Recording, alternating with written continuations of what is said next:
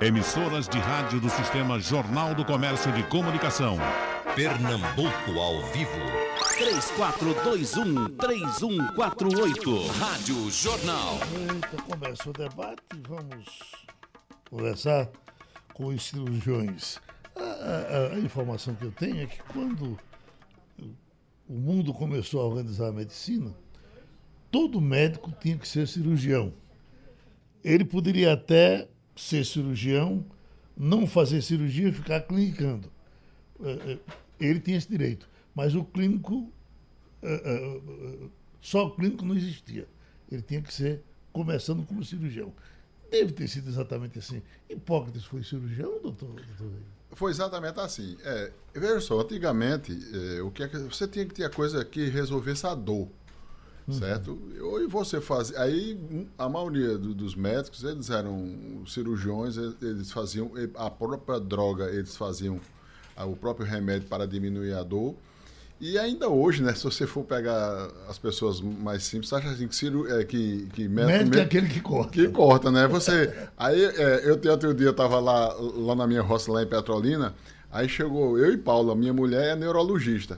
Aí o, o- meu trabalhador fez: Ó, aqui tá aqui o doutor João Veiga, que é, é, que, que é médico, e tem doutora Paula, que é uma especialidade. Como é o nome dele?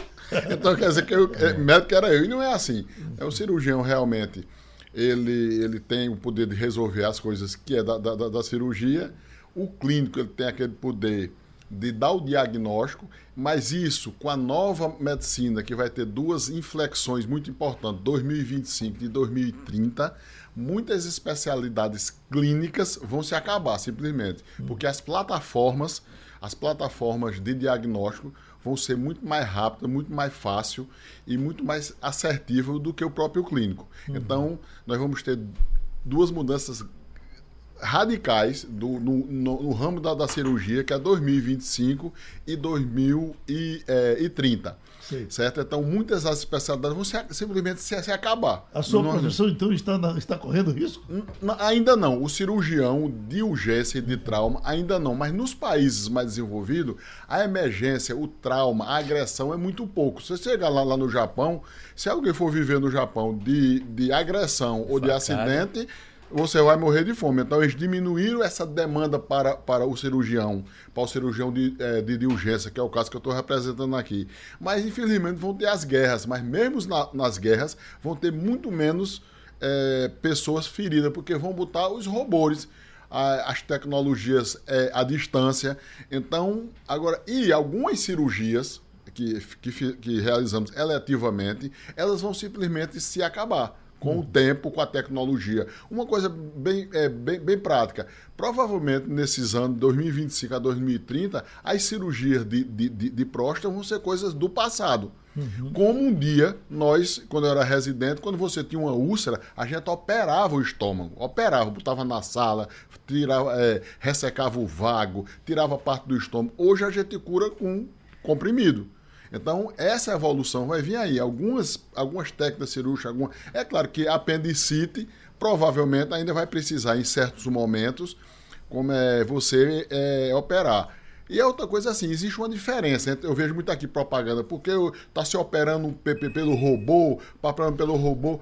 Se tem que perguntar o seguinte: é, é uma tecnologia? É. É avançada? Mas qual é o custo disso? Nós podemos ban- é, ban- bancar esse custo. Existe muita diferença entre você operar uma vesícula por vídeo la- laparoscopia, que é bem mais cara, bem mais cara, ou, e uma diferença é você operar uma vesícula pela via aberta, é, é, é, co- como é convencional, será que existe diferença?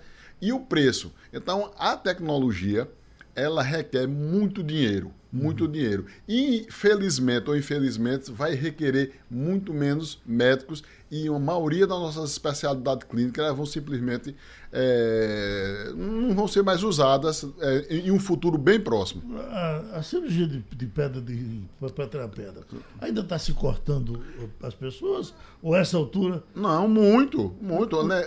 É, Corta? Corta, sim. Porque, na realidade, a cirurgia a laser, que ele chama, se corta também. Você faz quatro é, incisões, a anestesia é geral. Essa semana mesmo, eu, eu opero lá no Mestre Vitalino, paciente com, é, por via laparoscópica. Mas essa semana eu operei uma senhora cardiopata grave que, a, que os anestesistas contraindicaram a cirurgia é, por vídeo é, laparoscopia e eu tive que abrir e operar.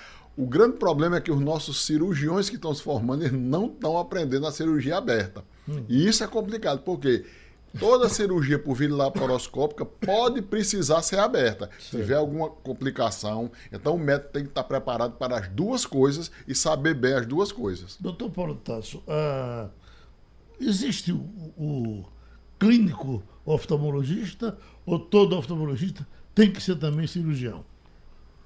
Não, existe só o clínico. Só o clínico? Só a parte. Tem muitos é, oftalmologistas que não operam. Porque tem as doenças cirúrgicas e as doenças não cirúrgicas. Um uhum. exemplo. Se você tiver um problema reumatológico, né, que dá um processo de inflamação no olho, então não precisa operar. Você tem que tratar clinicamente, chamadas as uveites. Mas a maioria das é, é, é, é resolver os problemas oculares são cirúrgicos. Uhum. Então, o glaucoma se opera, doutor Paulo? Se opera o glaucoma. O glaucoma é uma doença que, quando eu dou aula aos meus alunos, eu digo o seguinte, que o glaucoma é a segunda maior doença de cegueira no mundo, seguido é, antes da catarata. Sendo que a catarata é o que mais cega no mundo. Mas a catarata é uma doença reversível você opera e a pessoa volta a enxergar. Então, uma pessoa com 70, 80 anos com catarata, você opera e ela volta a ter uma visão de 30, 40 anos. Uhum. Já o glaucoma é uma doença que você tenta tratar clinicamente, mas quando a clínica, que são os colírios, para diminuir a pressão intraocular, não resolve, você tem que partir para a cirurgia é, e, ou às vezes colocar até prótese. O glaucoma é a segunda doença maior do mundo que causa cegueira por causa da catarata. Porém, o que é que acontece? Existem 7 bilhões de pessoas no mundo. Então, é um problema geoeconômico. Né? Você vê que daqui, a gente está aqui, a 100 metros daqui, deve ter alguém com catarata precisando de uma cirurgia e não tem acesso ao cirurgião. Imagine você nos grotões, vamos dizer, falar em Pernambuco mesmo, nos grotões de Pernambuco. Então, o acesso à oftalmologia é muito difícil. Vamos dizer, Veiga trabalha no sertão. Então, ele sabe que o hospital dele é um hospital muito completo, mas não tem oftalmologista. Então, uhum. a 100 metros daqui tem pessoas precisando de oftalmologia. E a fila dos serviços gratuitos do SUS é imensa. Então, uhum. existem pessoas ficando cegas todos os dias porque tem que esperar um exemplo. Um exemplo descolamento de retina. Você tem que operar de imediato. Não é? é uma urgência. Primeiro, vamos para os seus ouvintes aqui. Primeiro, bom dia, e dizer o seguinte: a gente primeiro tem que separar urgência e emergência. Para que todos ouçam e entendam. Urgência é aquilo que é urgente, mas pode esperar. Sim. E emergência não. Emergência é aquele que tem que ser na hora, tem que ser na hora, senão a pessoa morre. Um uhum. exemplo agora de Bolsonaro. Mais cinco minutos, se ele não fosse tratado, ele teria morrido. Então ali era uma emergência da emergência da emergência. Então, a catarata é um problema econômico. Você imagina a, a China com 1 bilhão e 200 milhões de pessoas. Tem os grotões na China, nos interiores, que as pessoas nunca viram um oftalmologista. Aqui no Brasil, você for para.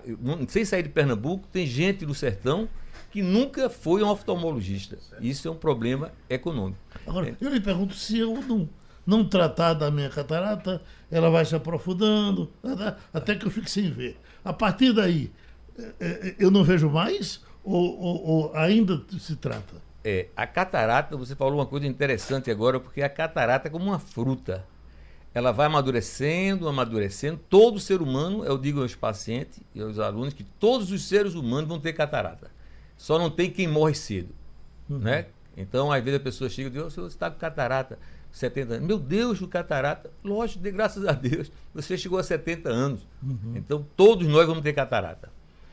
Mas existe um, um limite. Se você uhum. tem catarata e não opera, ela vai ficando tão madura, tão madura, que ela se degenera dentro do olho, ela estoura, e o cristalino é uma peça intrínseca dentro do olho que o olho não reconhece.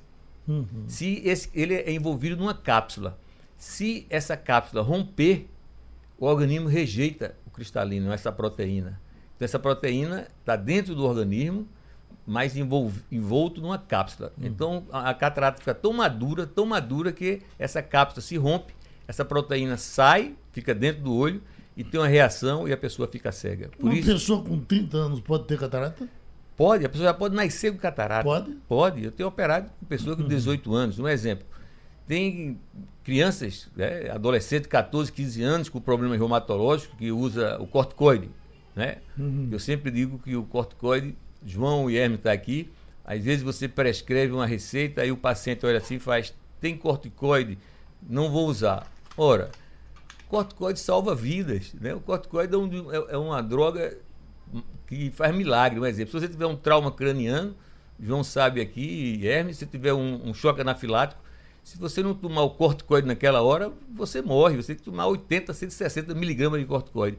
Então, mas o corticoide, em doença reumatológica, que às vezes é necessário usar, ela vai eh, causando catarata. E as, tem pessoas, eu estou com a menina agora de 15 anos, vou ter que operar, porque ela usa corticoide há mais de 10 anos. Então, criança tem catarata, criança nasce com catarata, e quanto mais cedo, pior o prognóstico. Agora parece que as pessoas começaram a se acostumar com o corticoide, né? Já foi mais.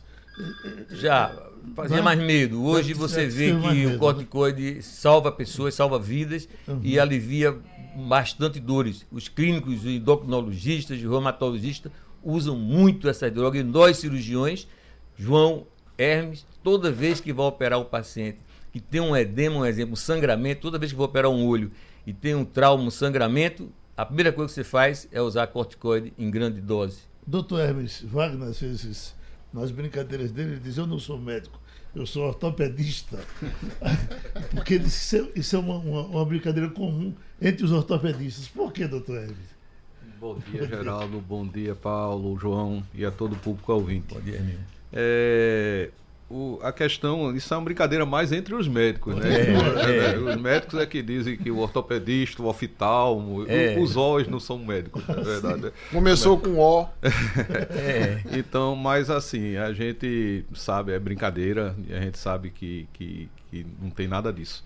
E a vida é dura para qualquer especialidade, né? A ortopedia, a traumatologia, eu vim agora do Otávio de Freitas, por isso ia me atrasar até um pouco, porque estão fazendo uma reforma lá na, numa parte lá num trecho. Enfim, é muita demanda, né? Uma, é um, um mundo de atendimento e uma dificuldade para operar grande quantidade. Agora mesmo de manhã estava vendo um, um- um paciente né, que sofreu um esmagamento na perna, um caminhão passou por cima da perna dele. E a gente está fazendo. Ontem foi operado na urgência, hoje a gente já passou, já passamos com o responsável pelos curativos para dar maior assistência a ele, já conversamos com ele, amanhã já vamos fazer uma nova abordagem. E essa é o dia a dia né, de, um, de um- de um- cirurgião, né, da, da ortopedista. E eu não estou hoje mais na frente, no plantão, né? Mas tenho um contato muito grande e agradeço, até porque eu queria dar, deixar aqui um, um- pelo menos as equipes de plantão que, que realmente são o receptáculo né, de, de, de, de- no hospital desses casos de emergência, como qualquer esse paciente, por exemplo, já foi operado, já foi, já tá começou o tratamento. Então essas equipes que ficam de plantão, que não sabem o que vai chegar, né, pode chegar para um ortopedista desde uma unha encravada até um esmagamento da perna, uma amputação traumática, né, uma pessoa que perde um braço, doentes graves. Então, é, é um, é um, é um, são 12 horas normalmente de plantão que trazem muito estresse para qualquer equipe, para o cirurgião geral, que se chega um baleado, baleado um tórax, como o João mesmo já teve vários casos aqui.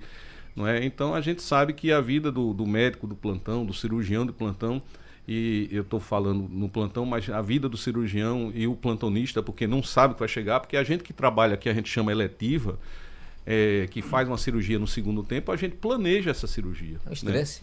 É, a gente está planejando, a gente pede o material correto. Agora, imagina você tá ali sentado, chega um baleado que pegou uma artéria, que você precisa fazer o socorro, precisa tipar o sangue o mais rápido possível, né? precisa abordar, se tiver uma lesão arterial, por exemplo, uma femoral, que é uma, uma- uma urgência urgentíssima, então tem que se abordar conjuntamente com o vascular.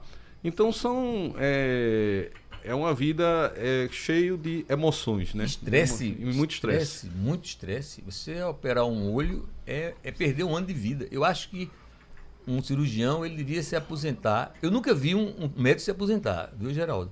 Eu vejo os médicos começar a ficar velho, Doutor velho. Maurício Medeiros se aposentou. Se aposentou, né? Esse é um exemplo que É eu dei. É meu vizinho. É, né? É, eu queria. Pronto, Mas é um estresse. Você operar um olho é uma coisa impressionante. Você perde um ano de vida ali, porque qualquer errozinho.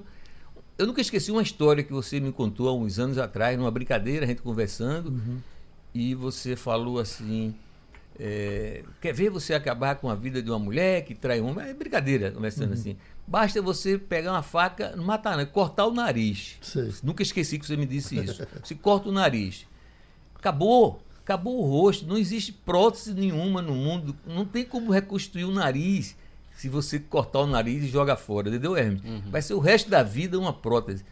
Então, trabalhar com olho é uma coisa muito difícil. Eu sempre digo o seguinte: de todos. Eu- quando começa assim, os alunos, você diz: olha, todas as especialidades são importantes. Né? Todas, não tem nenhuma. Não, porque aí cardiologia é melhor, neurologia é melhor, ortopedia é melhor, cirurgia que João faz é melhor. Não. Todas são importantes. Isso é como uma orquestra, do piano ao triângulo. Se não tiver aquilo, a, a- a música não sai. Mas a diferença, vamos dizer, de um cirurgião oftalmológico, do estresse, que todos nós passamos por isso.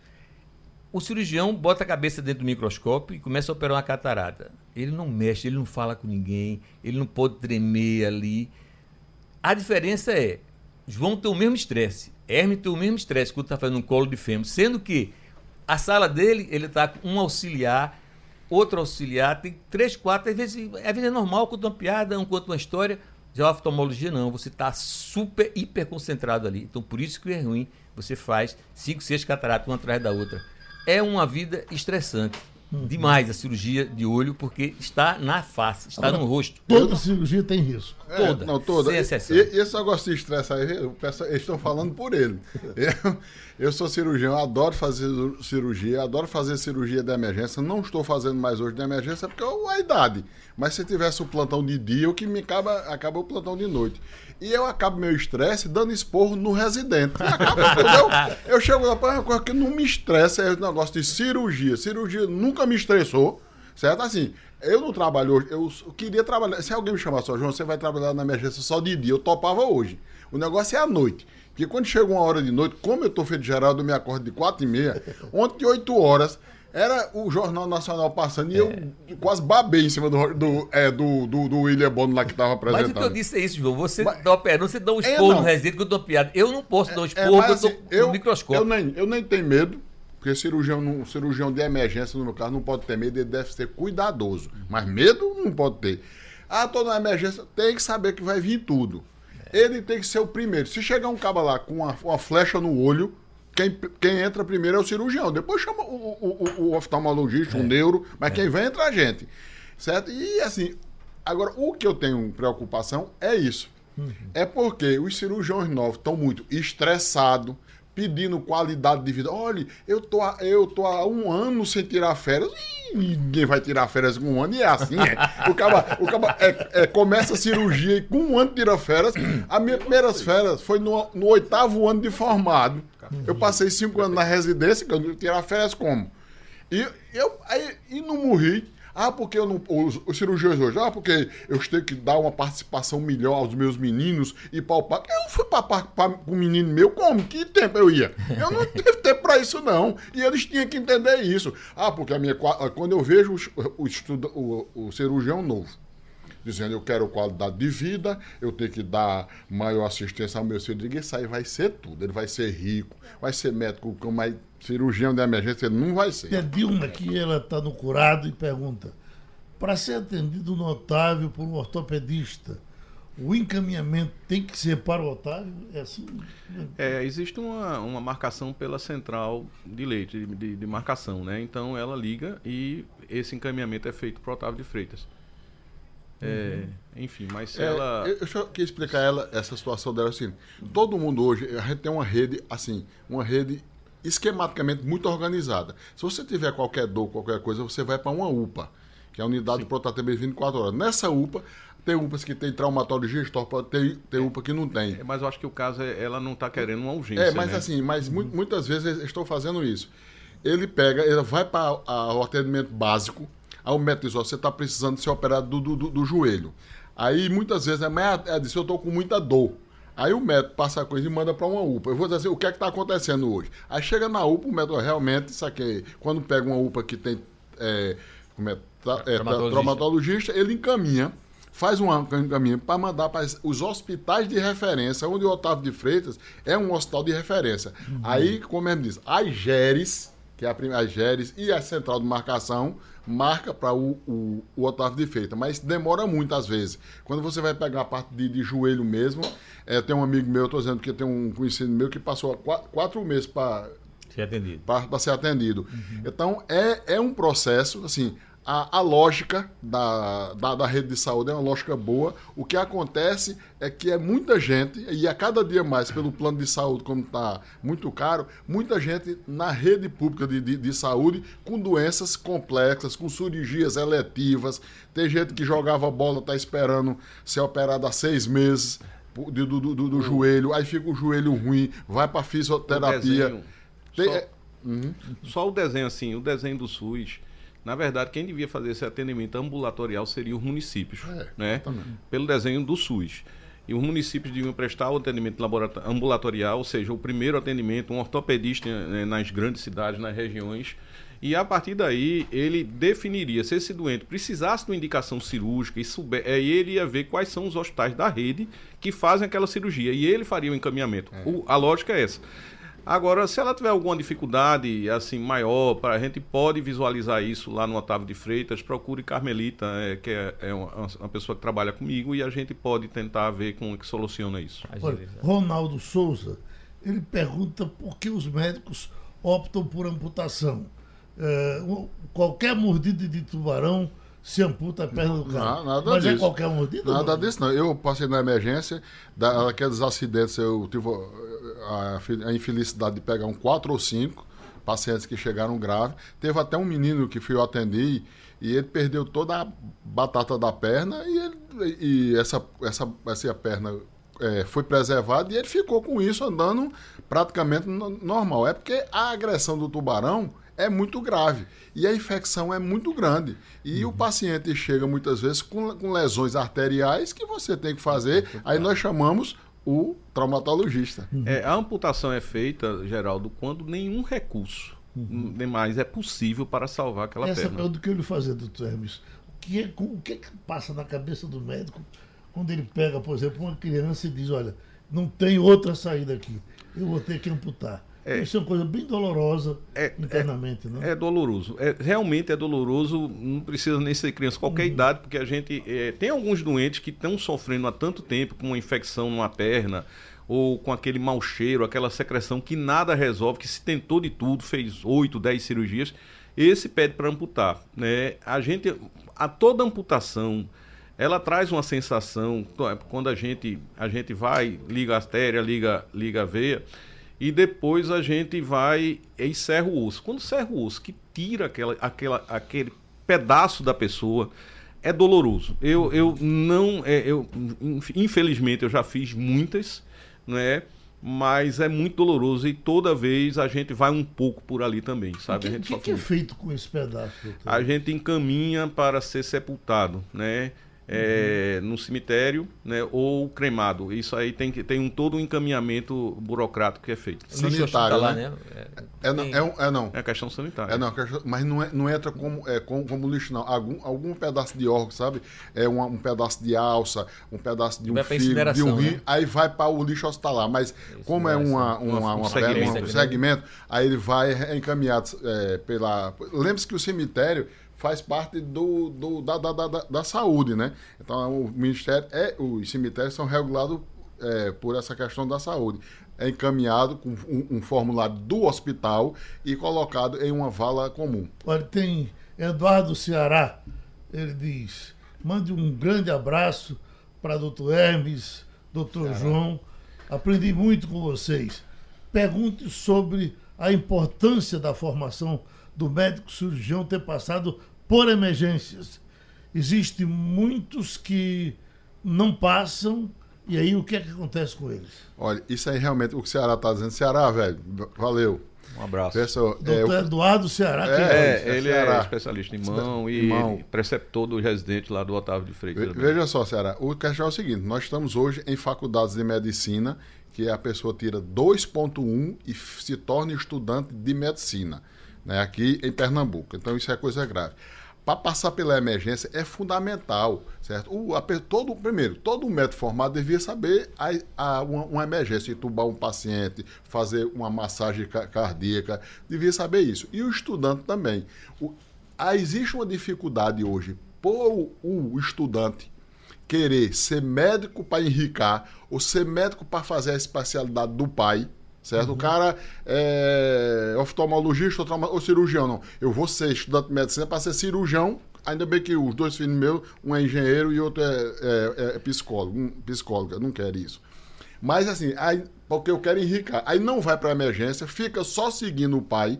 E chega um médico, acontece médico, quando você vê em um show, dentro de uma coisa, tem um médico aqui, 4, 5 metros, ó, tem um paciente passando mal no avião, 4, 5 metros no avião e nenhum se, se apresenta. Isso está sendo a formação desse médico. O médico está tendo opção de não passar pela emergência. Ah, nós três aqui eram obrigados a passar, obrigados, por, pela conta moral, por querer mesmo e porque a nosso currículo mandava a gente ficar dentro de uma emergência. E a hoje legislação não, permitia. Um né? exemplo. A legislação No trabalhista. se- né? é, um exemplo, no segundo ano de medicina, eu já estagiava na restauração. Hoje é proibido. Então, eu, no segundo ano de medicina, já trabalhei na restauração, passei seis anos lá na emergência, e quando terminei a oftalmologia, passei seis anos lá como oftalmologista e ia para cirurgia de, de trauma, de, de facada, de tiro.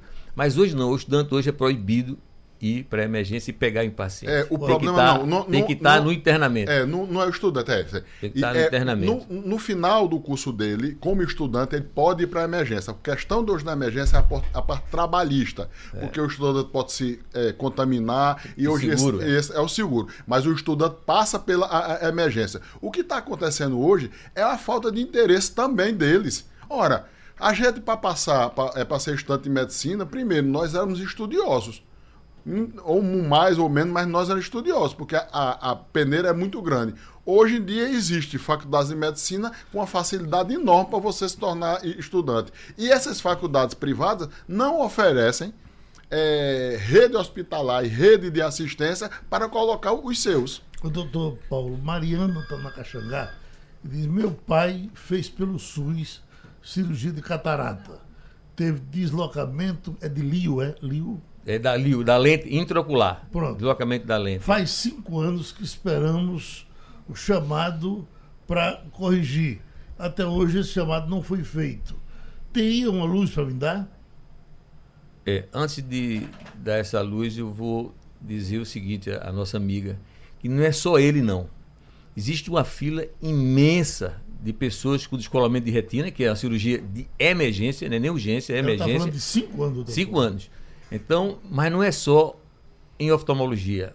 É em cirurgia, é em traumatologia, é em, é em todas as especialidades.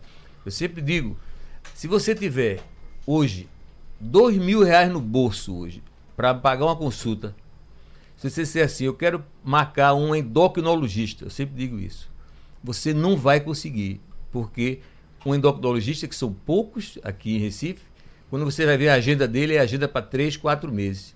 Então, às vezes, é nem só ter o dinheiro. Que se você tiver o dinheiro hoje para marcar um dermatologista, você vai ter dificuldade, porque a agenda é lotada, porque a carência é muito grande. Imagine no SUS. Então, a fila é imensa. Uma pessoa, Evaldo Costa está aqui, ele levou um paciente para mim essa semana com descolamento de retina, um amigo dele, já que ele está aqui, vou aproveitar e vou, vou falar em nome dele. Ele está com descolamento de retina há quatro meses esperando no serviço público e eu disse, você vai ficar cego, porque uma cirurgia dessa custa em torno de 20, 30 mil e ele está lá há quatro meses esperando no serviço público e tem gente dois anos na frente dele esperando. Então, nossa amiga Dói isso, doutor. não, mas fica cego. É irreversível. Vamos dizer, minha mãe é- é- é- é- é- era cega de um olho porque teve descolamento de retina. É, é uma emergência.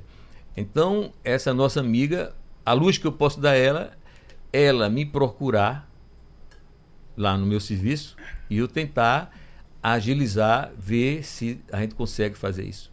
Pronto, é a única luz que eu posso dar ela, já que a gente está aqui, gente, como é, acabou de mandar falar com Carmelita, né? Carmelita. Ela fala comigo. Fala com Carmelita também. Carmelita não, fala com Jaqueline, que é minha secretária, e eu vejo o que, é que eu posso fazer e ajudar. A gente está aqui para ajudar. Mas é que todos os seus ouvintes aqui da Rádio Jornal saibam o seguinte, que não é só em oftalmologia, em todas as especialidades, a espera é no mínimo um, dois anos. É verdade. Nossa, Paulo Pedro está em Moreno. Doutor Hermes Wagner, uma hérnia de disco se cura com cirurgia? É, veja bem, a maioria das hernias de disco hoje não são cirúrgicas. O tratamento é um tratamento clínico. né? Ele tem que ser acompanhado por um médico, tem que seguir uma série de recomendações. Eu, por exemplo, tenho cinco hernias de disco, nunca operei nenhuma Cinco? delas. Sim, tenho duas cervicais e três lombares. E tive um, fases de dor, mas hoje eu estou muito bem, com um Ele já tratamento pode clínico. Pedir música. Fisioterapia? Fisioterapia é? Tem, não, não tem regra de nada. é fisioterapia? É, fisioterapia, basicamente. Tratamento consiste em medicamentoso e fisioterapia e, evidentemente, um acompanhamento médico. Depende também da atividade, as pessoas têm que se reeducar, né, de como vai pegar um peso, né, não usar a- as costas como alavanca, uma série de cuidados que o médico orienta durante ter- a consulta. Para não piorar. Sabe que é esse povo criado aqui, mufino. Não, João.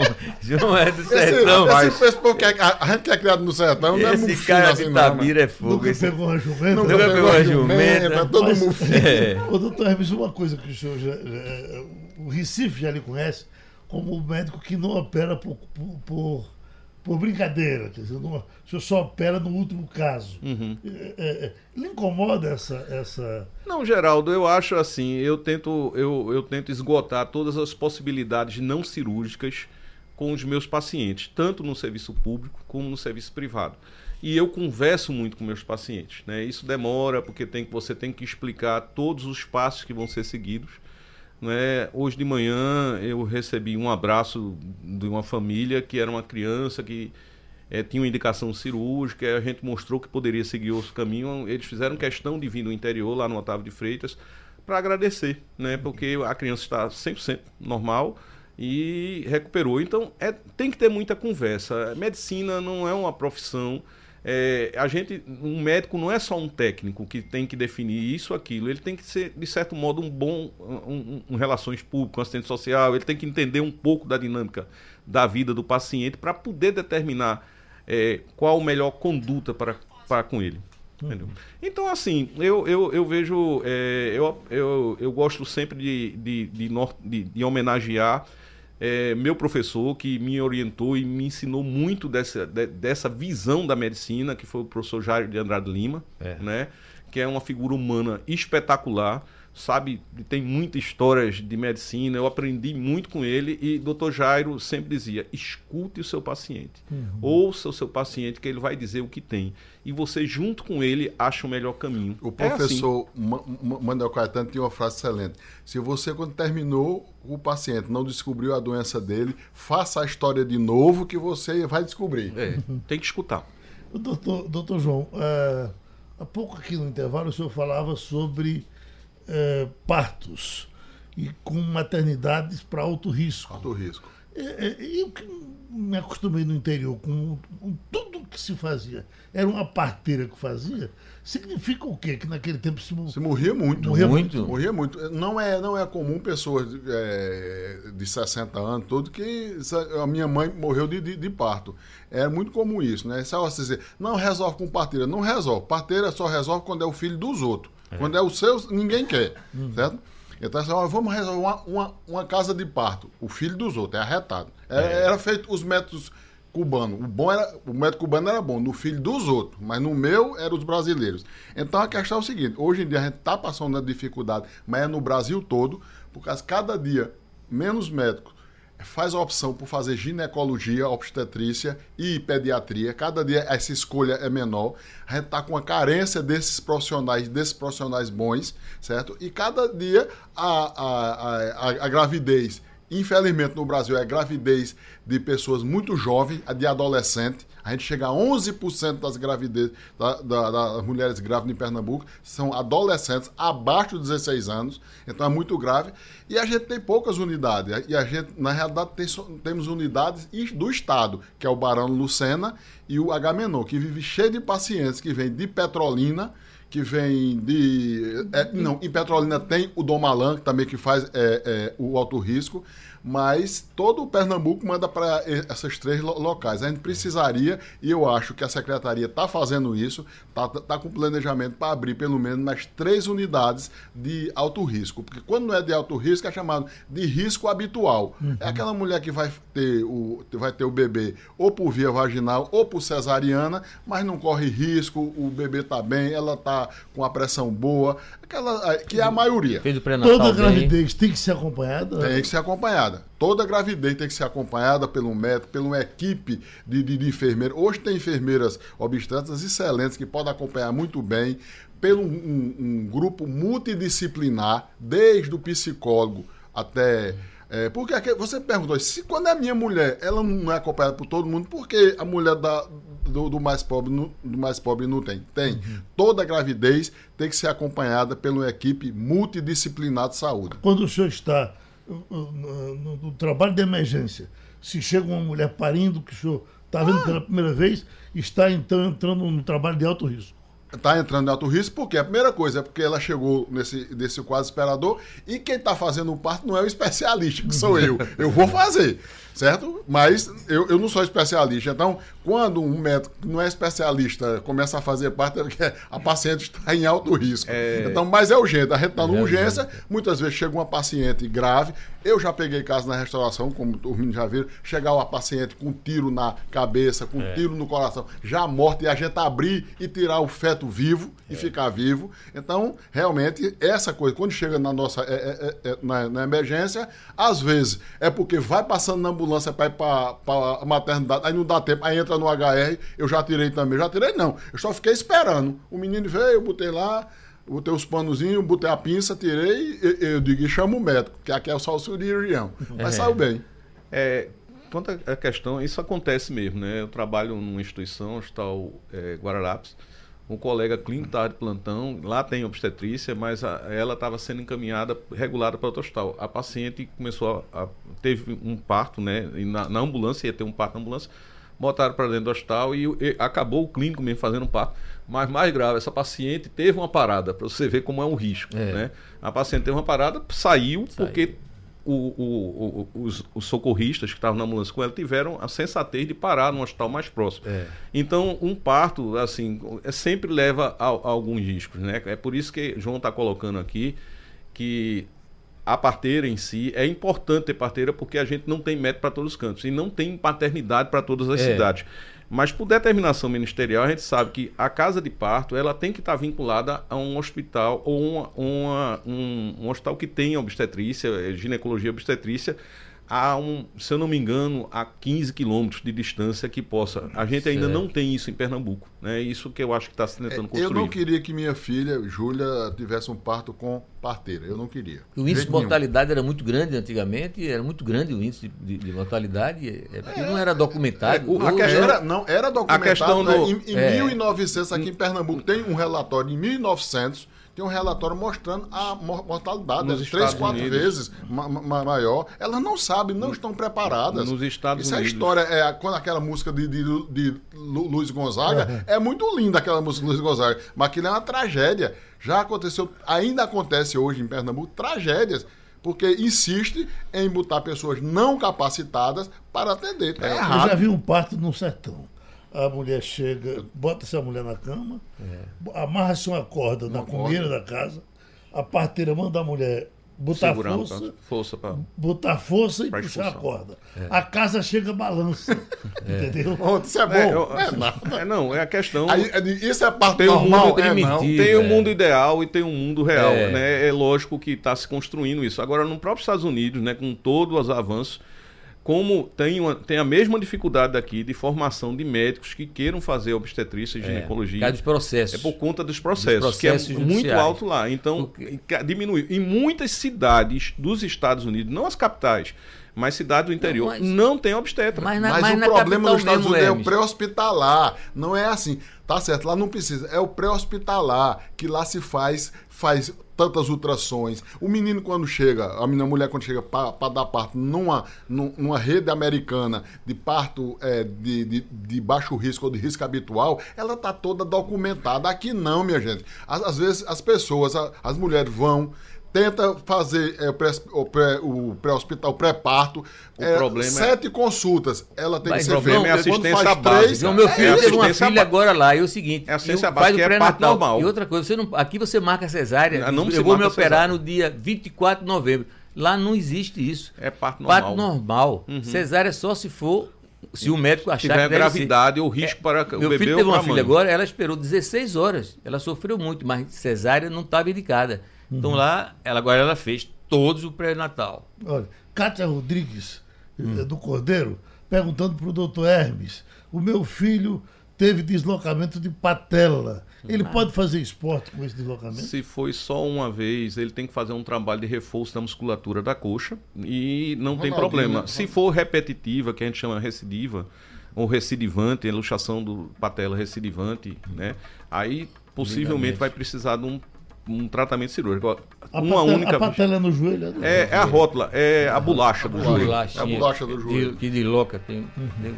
Meu doutor, lá se foi o tempo, tá certo? Rápido. É Muito rápido. obrigado.